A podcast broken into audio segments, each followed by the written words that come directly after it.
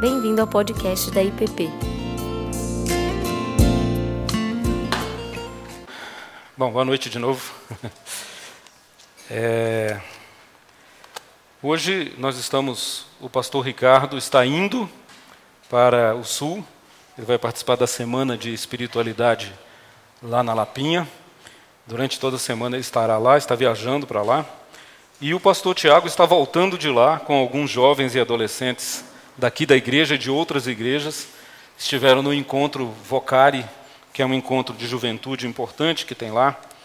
Muitos jovens, muita palavra.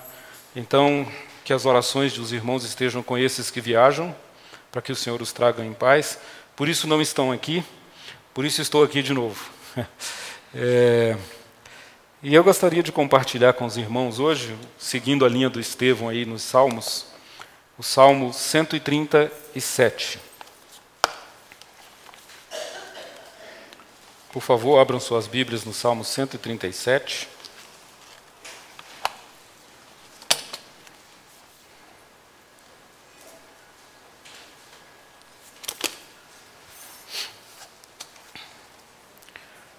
Nós vamos ler dos versículos 1 ao versículo 6. Salmo 37, de 1 a 6.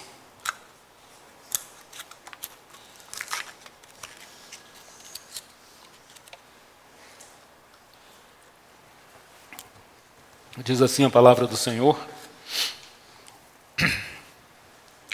Às margens dos rios da Babilônia, nós nos assentávamos e chorávamos lembrando-nos de Sião.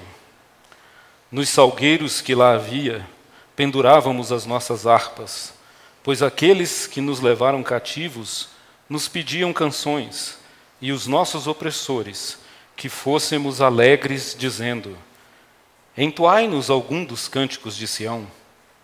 Como, porém, haveríamos de entoar o cântico do Senhor em terra estranha? Se eu de ti me esquecer, ó Jerusalém, que se resseque a minha mão direita. Apegue-se-me a língua ao paladar, se não me lembrar de ti, se não proferir eu, Jerusalém, a minha a maior, maior alegria. Vamos orar. Senhor, mais uma vez na tua presença, pedimos que fale aos nossos corações. Não o que eu tenho a dizer, mas o que teu Espírito tem para a igreja, Senhor. No mais, que o Senhor apague, que o Senhor faça esquecer, mas a tua mensagem, a tua palavra, possa criar sementes que gerem raízes profundas em nosso ser, ó Deus. É o que te pedimos pela tua misericórdia e graça em nome de Jesus. Amém. Amém, meus irmãos. Eu queria compartilhar um pouco com vocês sobre exílio e restauração. Na semana passada, eu no boletim da semana passada fiz um pequeno texto sobre esse salmo na verdade, o texto se referia ao Salmo, e eu fiquei meditando sobre essas coisas e resolvi aprofundar um pouco essa leitura. É, este salmo é um salmo que acontece, como, como é perfeitamente possível perceber, no exílio da Babilônia. Esse é um exílio pesado, é um exílio duro, é um exílio que devasta a terra, devasta a cidade de Jerusalém. Né?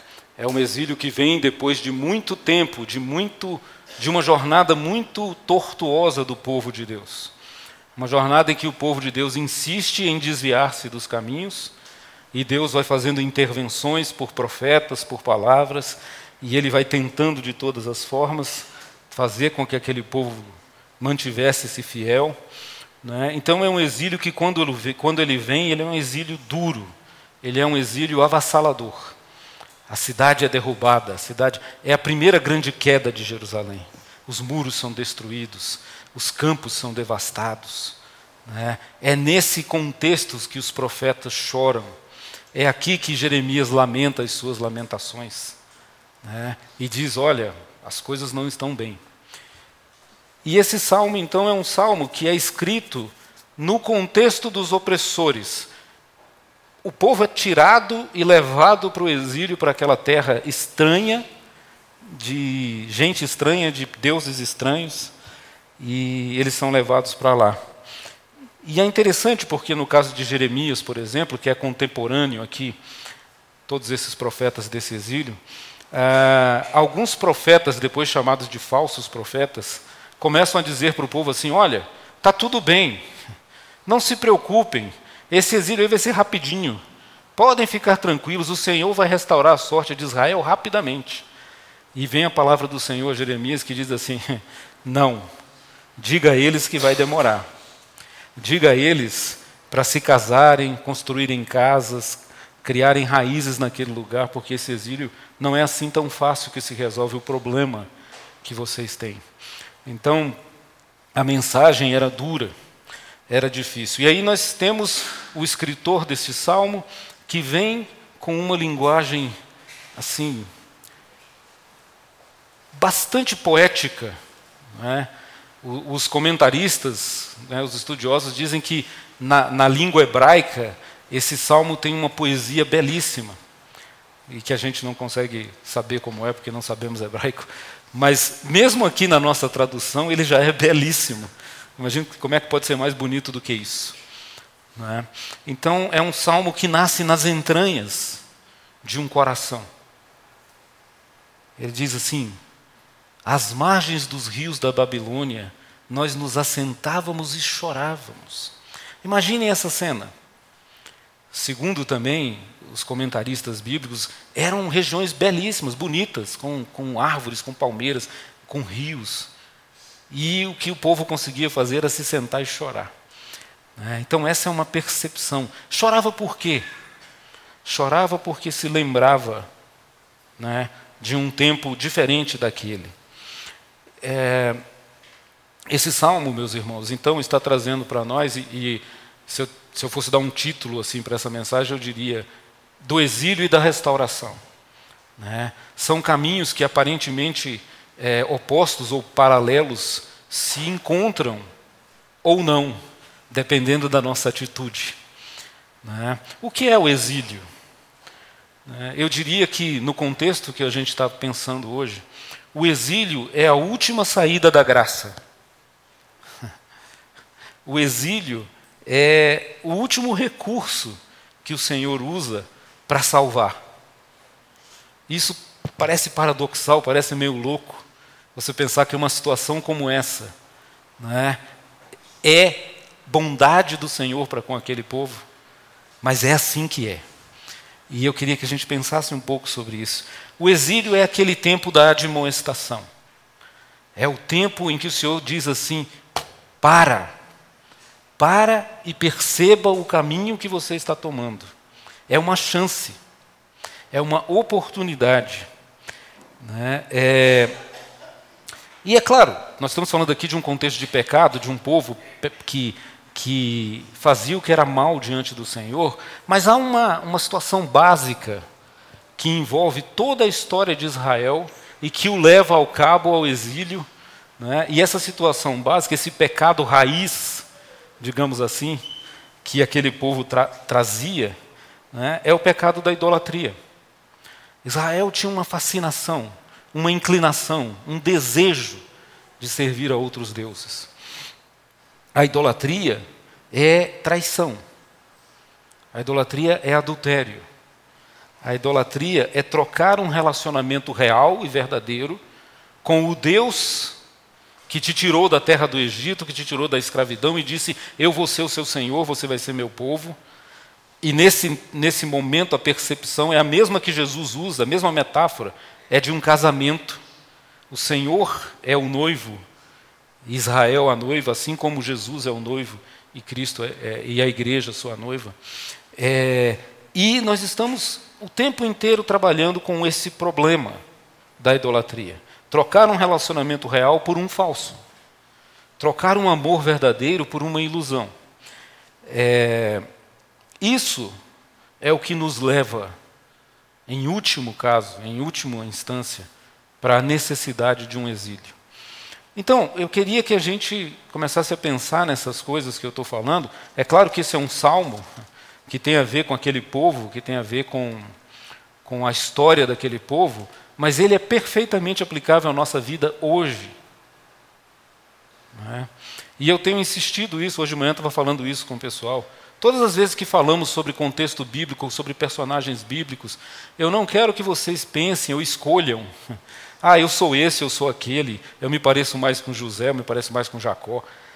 Essa não é a ideia. O que a Bíblia nos ensina é assim: quando você agir como esse personagem, tais e tais coisas acontecerão com você.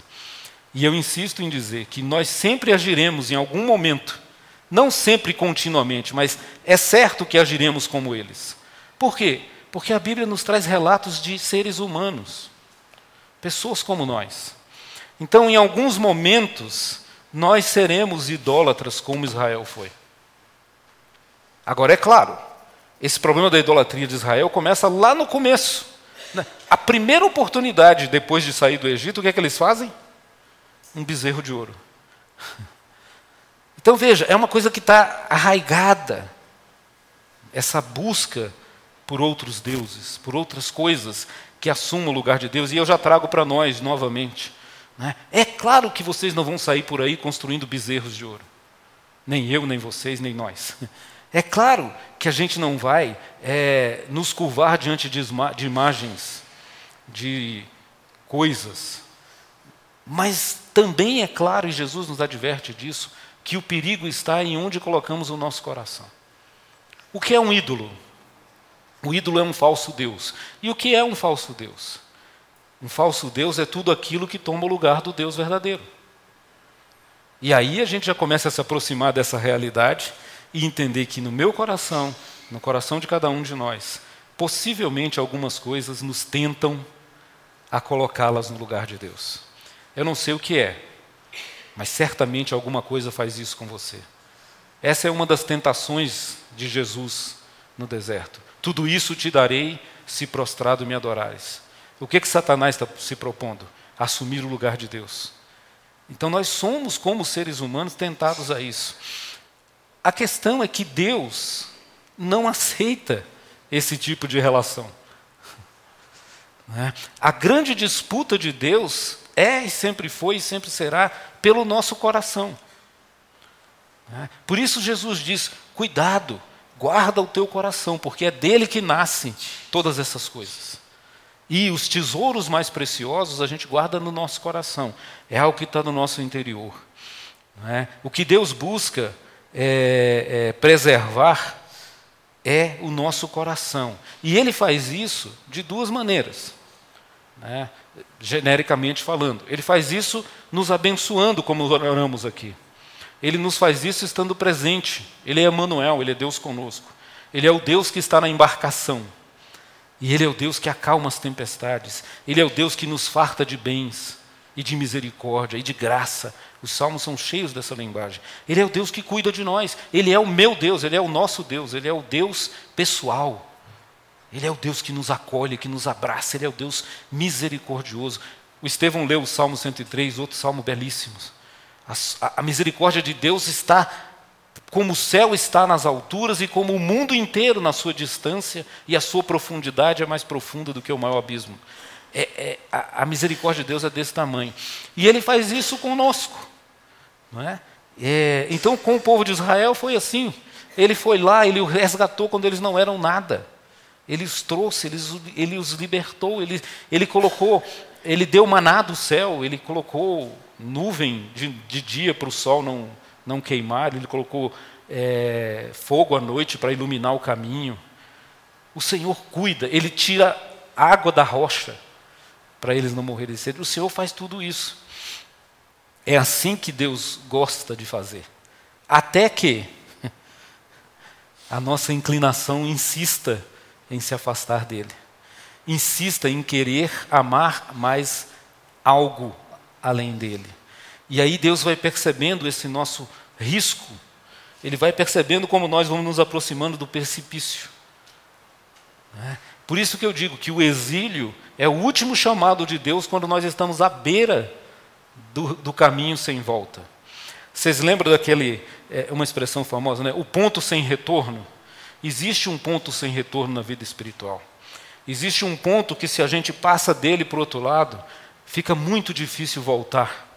E nesse momento, é o momento quando Deus vê que o risco do nosso afastamento é desse tamanho, então ele nos admoesta com um exílio, com uma situação que nos tira da nossa zona de conforto, que nos tira do nosso ambiente seguro, que nos leva para o deserto, que tira de nós os mecanismos que nós usamos para nos sustentar a nós mesmos, que faz a nossa terra arrasada e que diz assim: e agora? Esse é o caminho. E eu estou falando agora das nossas almas, dessa do nosso ser interior que se inclina muitas vezes de maneira subterrânea, sem que ninguém saiba, para aquilo que não é o Senhor, para aquilo que não é do Senhor. E Deus então, que nos ama a ponto de nos corrigir, diz assim: daí é melhor você não passar. Nem que eu tenha que, para isso, tirar todas as suas estruturas de sustentação. Essa, essa, esse nosso anseio de nos afastar de Deus, de dar as costas a Ele. Como Ele nos ama, Ele diz não. A Bíblia nos ensina que o pai que ama, corrige. Que, na verdade, o pai que não corrige é porque ele não se importa. Mas o Senhor não é assim. O Senhor ele age em nosso benefício, ainda que seja nos tirando o conforto. Porque para o Senhor o que importa não é resolver os nossos problemas, mas é que nós sejamos livres, maduros, conscientes. Por isso o exílio é essa realidade que eu chamei aqui e que eu sugiro que vocês guardem essa ideia. É o último recurso para a compreensão mais profunda de quem é Deus. Né? E saiba que Ele faz isso porque nos ama. Essa é a ideia geral do salmo. Então, nós estamos agora diante de uma situação em que aconteceu isso. O povo de Israel vem ladeira abaixo. Essa Jerusalém que ele fala aqui no versículo é, no 4, no 5, se eu de ti me esquecer, ó Jerusalém, que resseque a minha mão, que o meu paladar, que a minha língua grude, que eu não fale mais nada, esse tipo de. Essa Jerusalém já não existia mais. Nós somos chamados para ser aquela Jerusalém de, que teve o seu auge em, em Salomão, que era luz para os povos, que as pessoas iam para lá para ver a sabedoria de Deus e ver como Deus abençoava aquela terra. Essa Jerusalém já não existia mais. Israel foi descendo uma ladeira perigosa de adoração a outros ídolos. Ídolos tais quais? Tais como o dinheiro, o poder, a ganância, a exploração do outro ser humano. É? Ídolo da satisfação pessoal. Ídolo de exploração uns dos outros, que era exatamente o que eles sofriam quando estavam no Egito. E era exatamente contra isso que Deus se levantou com mão forte e poderosa. Por que não se levantaria contra uma Jerusalém assim?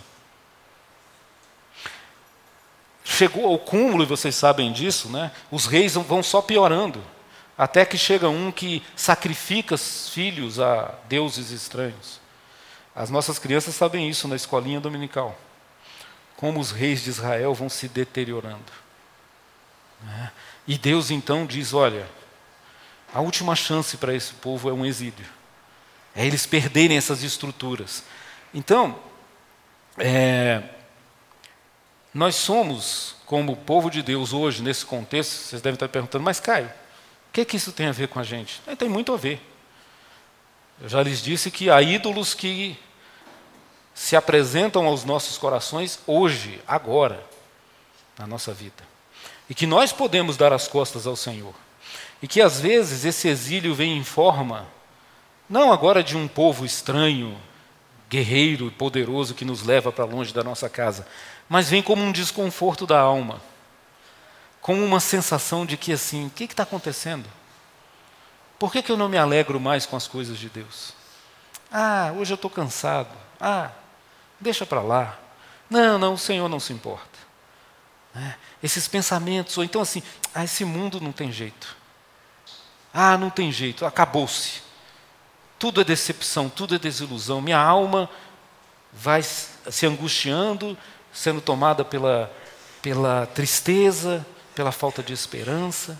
não é? Exílios da alma, gente. Exílios do coração. E percebam, eu tenho pensado nisso assim, nunca é uma ação de Deus assim, eu vou destruir vocês. Não é. Se vocês olharem o livro do profeta Amós, o livro do profeta. Ah, bom, não está nas minhas anotações, eu esqueci o nome, vamos em frente. Mas quando Deus diz assim, eu poderia, Oséias, o grande Oséias, eu poderia, eu tinha o direito, eu tenho o poder e eu poderia, seria justo eu destruir vocês. É isso que ele diz. Mas aí ele para e diz assim: como eu faria isso a vocês? Eu amo vocês. Vocês vão para o exílio, mas vocês não serão destruídos. Por quê? Porque a intenção do Senhor é redimir, não é destruir. E aí, nós, pensem em nós, sentados às margens dos rios da Babilônia, numa terra estranha, chorando. E há três tipos de reações, há três tipos de é, estados da alma nesses tempos desse tipo de exílio que eu estou compartilhando com vocês. Né? O, há três tipos de grupos que acontecem no exílio babilônico e que são metáforas do que pode acontecer com o nosso coração. Tá? Então, o primeiro grupo é o grupo daqueles que se tornam é, assimilados pela Babilônia. Eles se integram à Babilônia. É aquele grupo que se torna como eles são. É um grupo que diz assim: quer saber? Já que nós já estamos aqui mesmo, já que esse mundo está essa bagunça, chuta o balde. Vamos entrar de cabeça nesse negócio. Vamos fazer igual a eles. Afinal de contas, todo mundo faz. E a gente vai perdendo a percepção de que somos chamados para ser diferentes. E não é um diferente em aspectos exteriores, morais, mas é um diferente no coração. Gente que ama o Senhor, e porque ama o Senhor, ama a sua criação, ama os outros seres humanos. Né? Mas há esse grupo que vai para lá e diz assim: quer saber? Nós vamos virar um dos, dos, dos da Babilônia, porque esse pessoal está por cima. Esse pessoal é moderno, esse pessoal sabe o que quer. E esse grupo se mistura. Então, meus irmãos, a advertência para que tenhamos cuidado, porque às vezes, nesse estado de alma triste e que vai se afastando de Deus, nós temos uma tendência para nos misturar. E Jesus vai dizer: Mas aí, de que vale uma luz que não ilumina, de que vale um sal que não salga, que não dá sabor? Né? É, é, então não sejamos como esse primeiro grupo. O segundo grupo também é um grupo interessante, mas ele é o grupo que eu chamei. Então, o primeiro grupo dos assimilados. O segundo grupo eu chamei de o grupo dos desesperados daqueles que já não têm mais esperança, perderam a esperança. Então, esse grupo se torna resignado e se torna o que é o maior risco na vida humana inerte. Não faz nada, não se movimenta, aceita as coisas, não reage, não muda, não transforma nada. Diz: ah, é assim mesmo, daqui para pior, não tem jeito. Essa linguagem jamais é uma linguagem do povo de Deus. Não tem jeito, não é uma palavra aceitável para Yahvé. Para Deus não há impossíveis. É? Então esse grupo, eles se tornam inertes, eles sentam e dizem, não vamos fazer nada. O perigo disso, de novo cai no problema da idolatria, porque o perigo disso é que quando você fala isso, quando você age assim, quando você diz não tem jeito, eu canso, não vou fazer nada, não quero saber de nada, quando você diz isso, você está dizendo, em outras palavras, a culpa é do Senhor. Ele nos abandonou. Ele é que nos deixou nessa situação. E esse desesperado torna-se um rebelde. Ele culpa a Deus e aos outros, mas nunca enxerga a sua responsabilidade nesse processo. Afinal de contas, nós vamos para esse exílio por nossa disposição a outros deuses. Então, o problema do desespero dos que perdem a esperança é que, no fundo, é o mesmo problema da ingratidão. Eu tenho conversado com, com a nossa classe, né, que a ingratidão é uma é uma característica visível de algo que está dentro de nós, que na verdade é a arrogância. Quando eu não sou grato, eu estou me levantando diante do mundo e afirmando: Deus não sabe o que faz. É?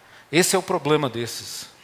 A ingratidão não é bem um antônimo de gratidão, ela é o antônimo de arrogância. Ou ela é a marca da arrogância. É dizer a Deus: a culpa é sua. Quando nós sabemos, né? ou deveríamos saber, que a responsabilidade pelos nossos atos é nossa. Hoje de manhã eu conversava sobre as escolhas de Jacó, de Isaac, de Rebeca. Né? É, pessoas que vão escolhendo caminhos tortos. E aí as consequências aparecem. Então, é, esse é o segundo, é o, o grupo dos desesperados. Eu falei que tinha três grupos. E aí vem o terceiro grupo. E o terceiro grupo é a turma que escreve esse salmo. o terceiro grupo é a turma que se senta às margens do rio da Babilônia e tem esta capacidade de pendurar os seus instrumentos ele diz: penduramos as nossas harpas, as nossas liras nas, nas palmeiras da Babilônia. Por quê? Porque a gente percebe a gravidade do momento. Não é tempo de brincadeira, é tempo de reflexão. Por isso a gente suspende um pouco o canto e a gente chora. Essa é a, essa é a condição do retorno. O terceiro grupo, então, meus irmãos, é o grupo dos que esperam no Senhor. É o grupo daqueles que têm esperança. É o grupo daqueles que dizem: não nos esqueceremos de Jerusalém, da verdadeira. Não nos esqueceremos do Senhor, do que aprendemos com Ele, do que vivemos com Ele, do que experimentamos dele. Nós nos recusamos a nos esquecer. E a gente senta e chora porque a gente sabe que estamos aqui por nossa própria responsabilidade. Mas também sabemos que o Senhor é bom e que um dia, como é que ele diz? Certamente voltaremos à presença dele. O grupo dos que esperam é aqueles que colocam a sua esperança na bondade e misericórdia de um Deus que nos acolhe. É o grupo que ouve o que Deus disse para Oséias. Ele disse assim: vocês vão, mas vocês vão voltar. Aproveitem esse tempo para aprender, para mudar. Esse é o grupo dos fiéis. Sabe essa turma que cantou esse salmo? Vai ser aqueles remanescentes que vão voltar depois com Neemias e construir os muros. Às vezes é pouca gente, mas é gente fiel. É. Então, é, esse é o terceiro grupo. Esses fenômenos que eu descrevi né, é, são fenômenos que acontecem no ambiente de Israel lá, mas acontecem no ambiente dos nossos corações. Né? Nós nos inclinamos a falsos deuses, nós nos engraçamos, nos enamoramos de um modo de vida que não abençoa, que não reflete o caráter de Deus. Né? Às vezes os nossos heróis são gente que não reflete em nada Jesus Cristo. Mas ele tem fama, mas ele tem poder, mas ele tem dinheiro, mas ele tem isso, mas ele tem aquilo.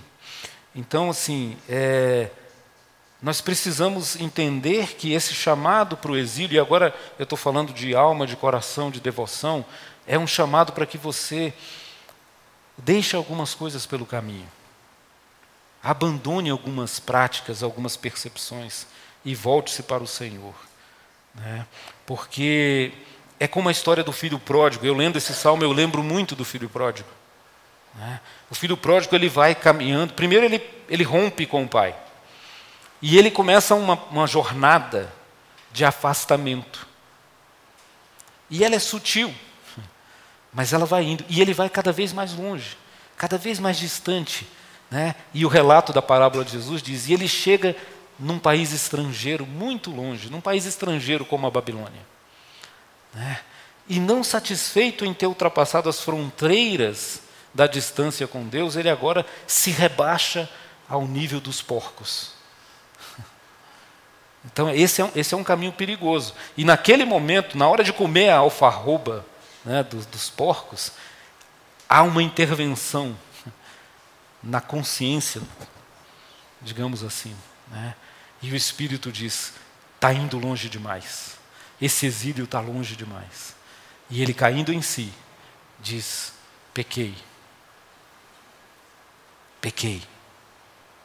Contra os céus, contra meu Pai, vou voltar. E aí começa a redenção. Percebe? Quando a gente se percebe, porque às vezes nós estamos dentro do chiqueiro e nem sentimos o cheiro. Estamos ali e não percebe. O começo da redenção é perceber o cheiro que está ao nosso redor. Isso que eles faziam nas margens dos rios da Babilônia, assentávamos e chorávamos, porque não era tempo de canto, era tempo de choro. É? E, e é interessante, porque é um ambiente que nós também vivemos na nossa vida de afronta. De afronta, os inimigos, né, aqueles que nos atormentam, o inimigo, né, ele vem e diz: e aí? Onde é que está o teu Deus? Vocês não eram o povão de Deus aí? Canta um cântico lá daquela época. E eles no seu coração diziam: como? Como é que a gente vai cantar? nesse estado. O tempo é de choro. Né?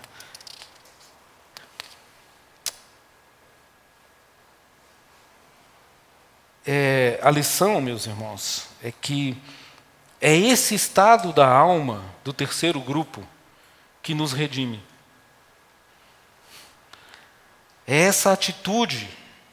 Vejam o, os verbos, né? vejam as ações. Primeiro, senta. Para. Para de andar para longe. Senta. Para o que você está fazendo. Reflete. Medita. Pensa no que você está fazendo. Esse é o primeiro passo. O segundo, chora. Lamenta. Reconhece. Essa é a contrição. Esse é o chamado do Senhor. Um chamado carinhoso, um chamado amoroso, mas um chamado realista. Que diz assim: para e pensa. Né? O terceiro é, como eu disse, cessa o canto por um tempo. Nem tudo é festa. Às vezes você tem que parar e olhar em volta e dizer: Senhor, tem misericórdia. É? Por quê? Então eles penduram isso. Eu acho isso lindo, é como se a gente pendurasse os violões e dissesse assim: ó, o tempo é de outra coisa.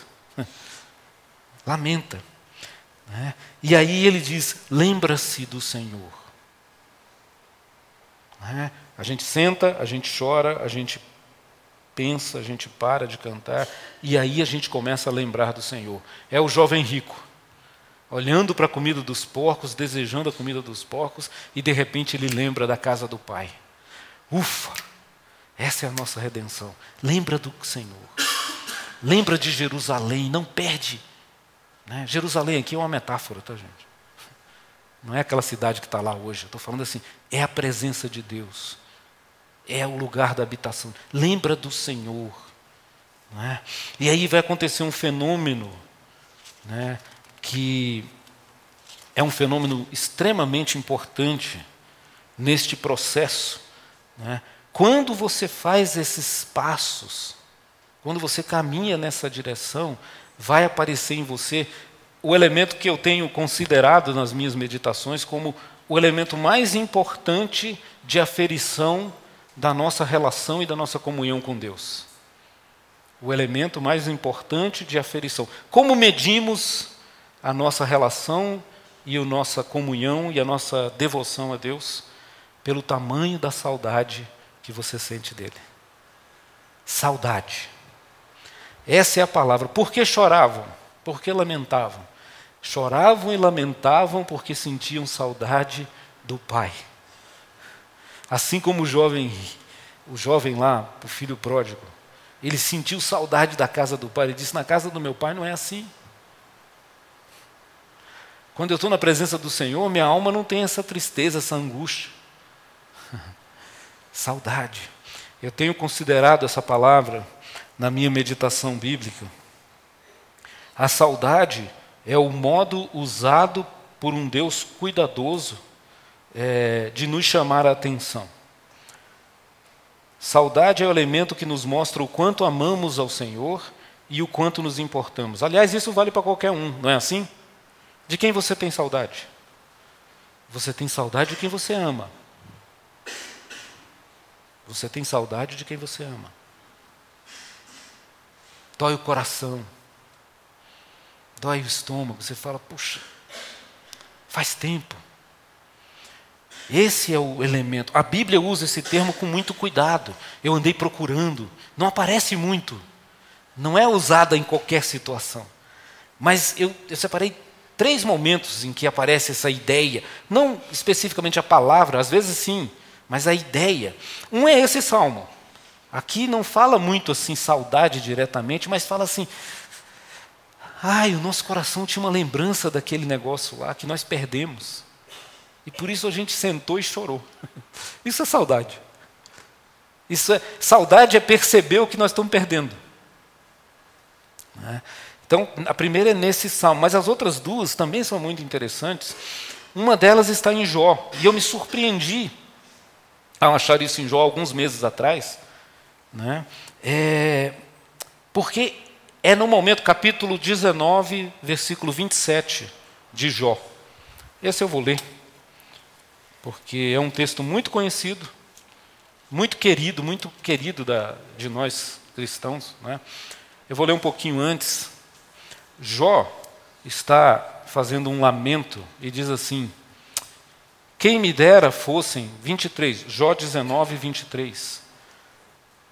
É uma belíssima oração, palavra de Jó. Ele diz assim: Quem me dera fossem agora escritas as minhas palavras quem me dera fossem gravadas em livro, que, com pena de ferro e com chumbo, para sempre fossem esculpidas na rocha.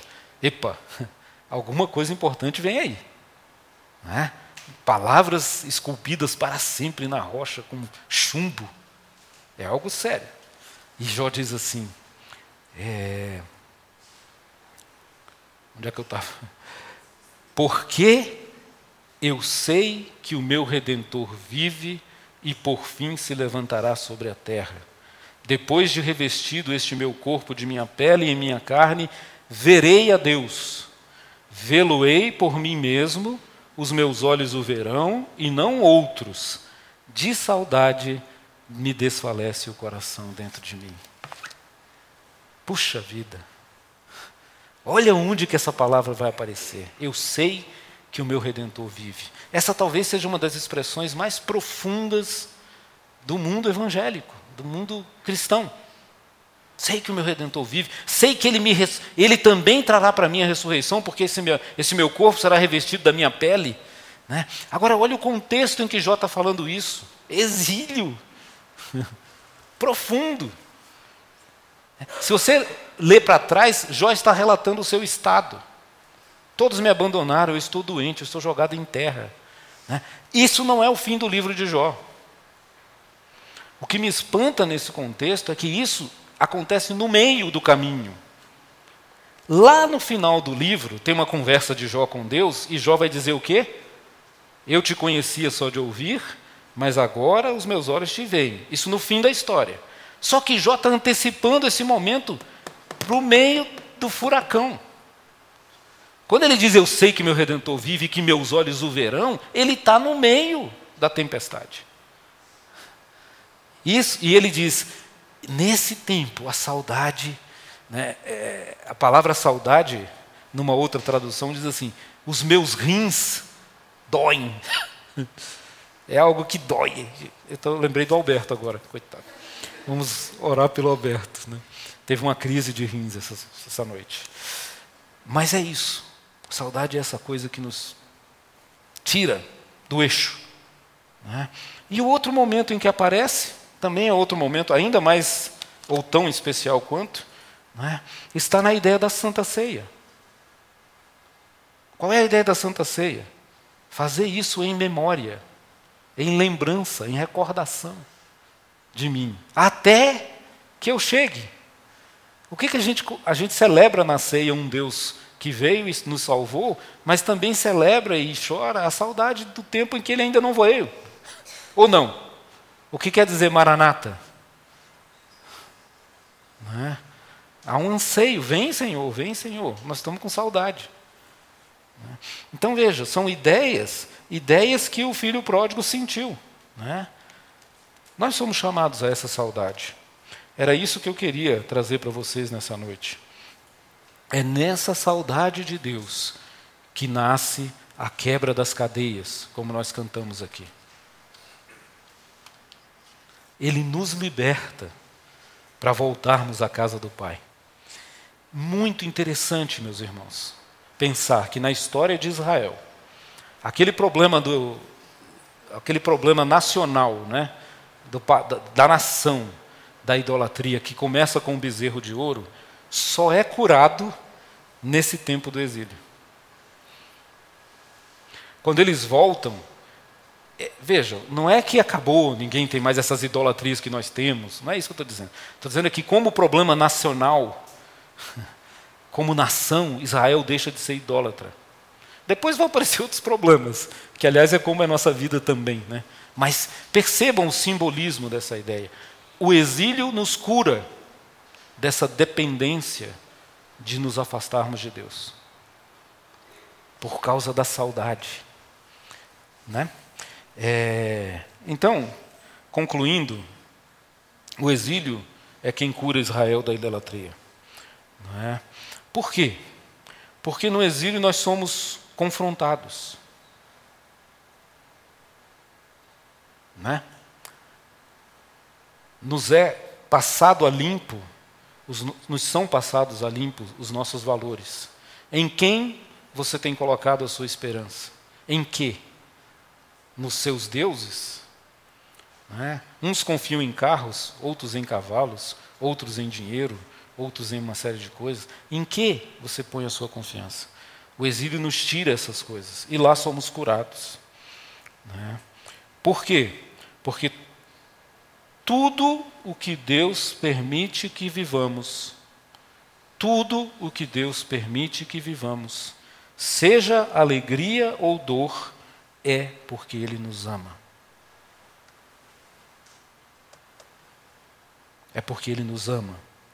É para gendrar em nós essa saudade e essa saúde de quem sabe quem Ele é, de quem tem compromisso com Ele, de quem coloca a sua esperança nele.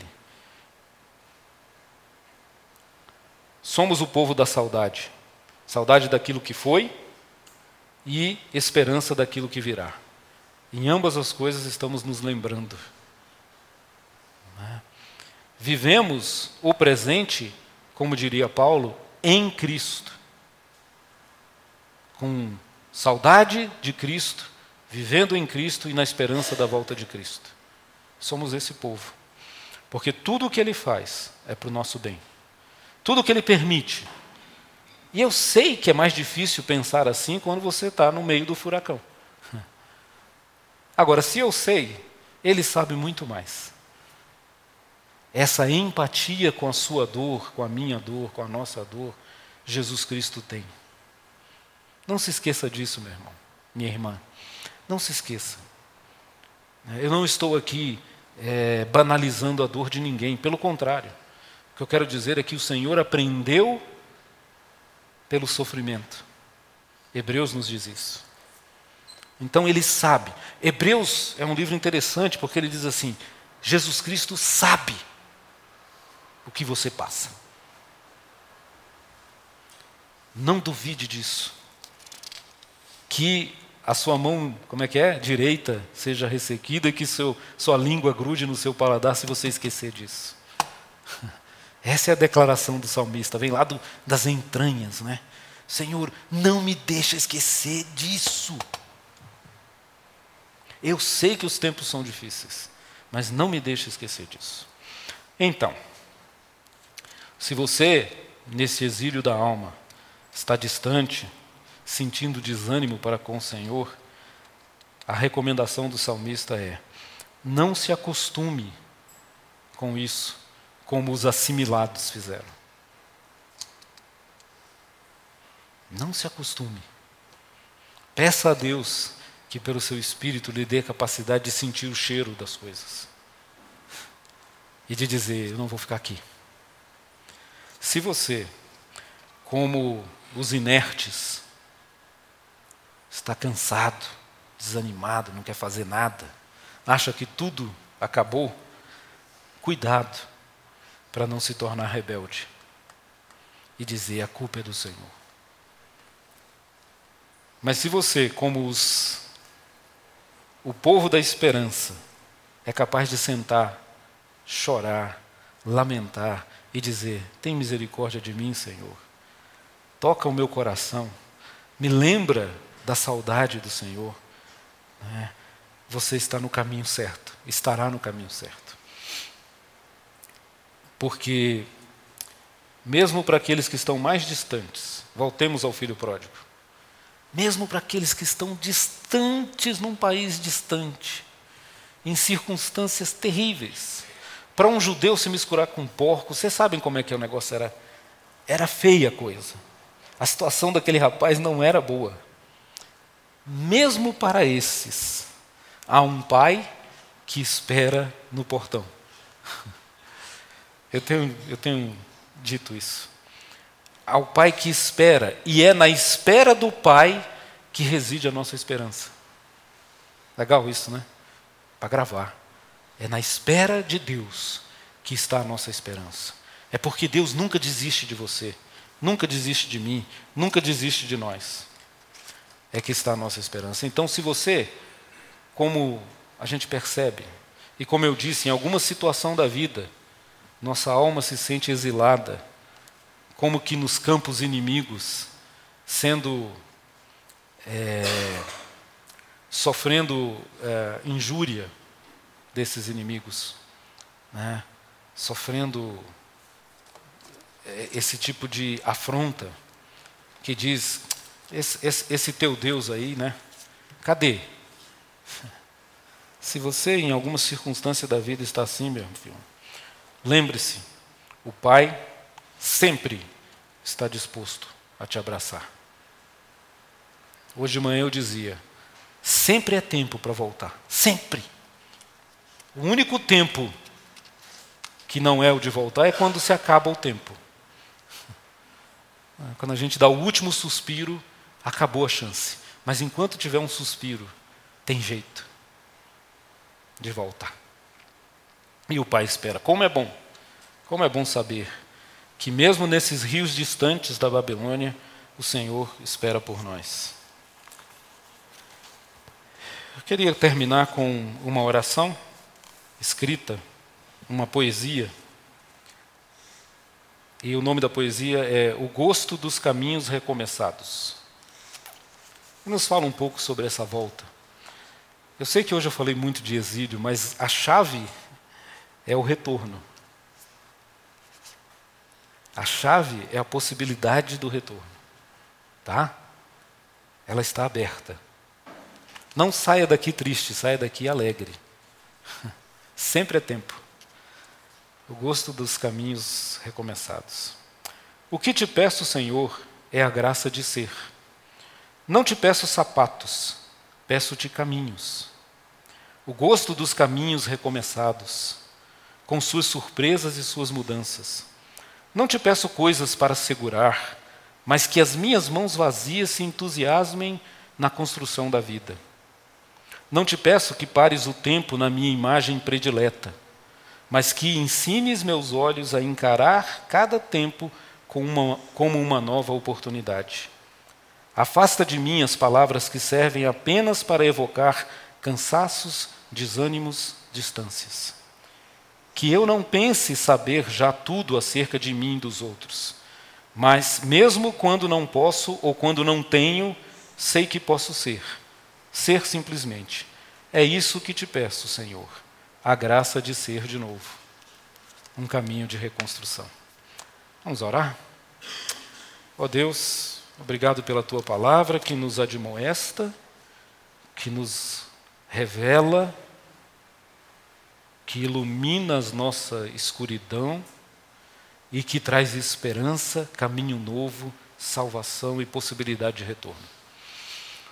Que nessa noite saiamos daqui com os corações cheios de saudade de Ti, Senhor. Saudade do primeiro amor, do tempo em que nosso coração batia forte por Ti, pela Tua presença, do tempo em que o Evangelho fazia de nossas vidas vidas que olhavam para frente, que queriam novo, que queriam transformação. Dá-nos um coração assim, Senhor, cheio de amor, recordação, lembrança e saudade da Tua presença. E que esse seja o nosso caminho de volta para a Tua casa, para os Teus braços para o teu amor. É o que te pedimos, em nome de Jesus, nosso redentor, amoroso, paciente, cuidadoso. No nome dele. Amém. Você acabou de ouvir o podcast da IPP. Para saber mais, acesse nossa página em www.ippdf.com.br.